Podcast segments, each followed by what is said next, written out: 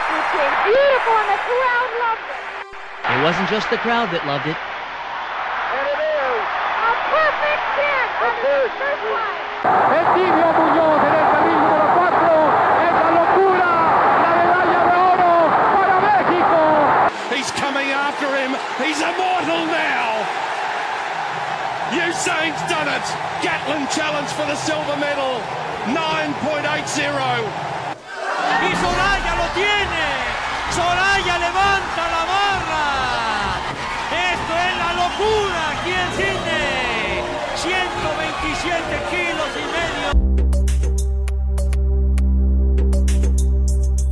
Más allá de ser el evento que reúne a los mejores atletas del mundo, los Juegos Olímpicos han sido utilizados en varias ocasiones para promover la imagen de políticos e ideologías, como ocurrió con la edición de Berlín 1936.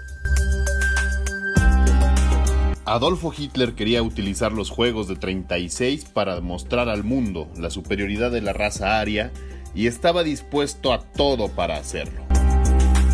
Meine Arbeit für richtig hältst, ob du glaubst, dass ich fleißig gewesen bin, dass ich gearbeitet habe, dass ich mich in diesen Jahren für dich eingesetzt habe, dass ich anständig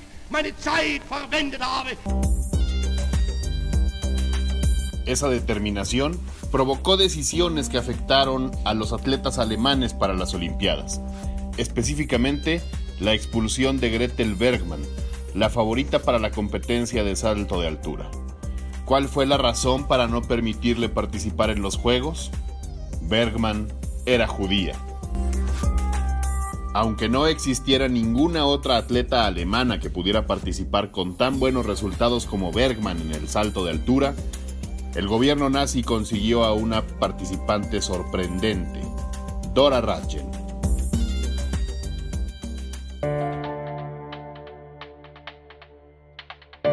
El papel de Dora en Berlín 1936 fue bastante aceptable, aunque no logró colgarse ninguna medalla, pero terminó la competencia en cuarto lugar. Poco tiempo después, Dora Radjen ganó el campeonato europeo y rompió el récord mundial. Dora Radjen, Deutschland.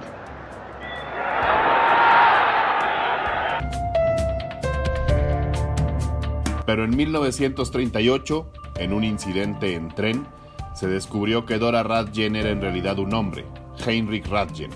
Fue detenido por el gobierno de Hitler que lo enjuició por vestirse como mujer, algo considerado un delito en aquel momento, y por mentir al Tercer Reich. Heinrich Radjen fue absuelto pese a que se le juzgaba por un crimen gravísimo en la Alemania nazi, seguramente como una forma en la que el gobierno alemán aceptaba su culpabilidad en el asunto.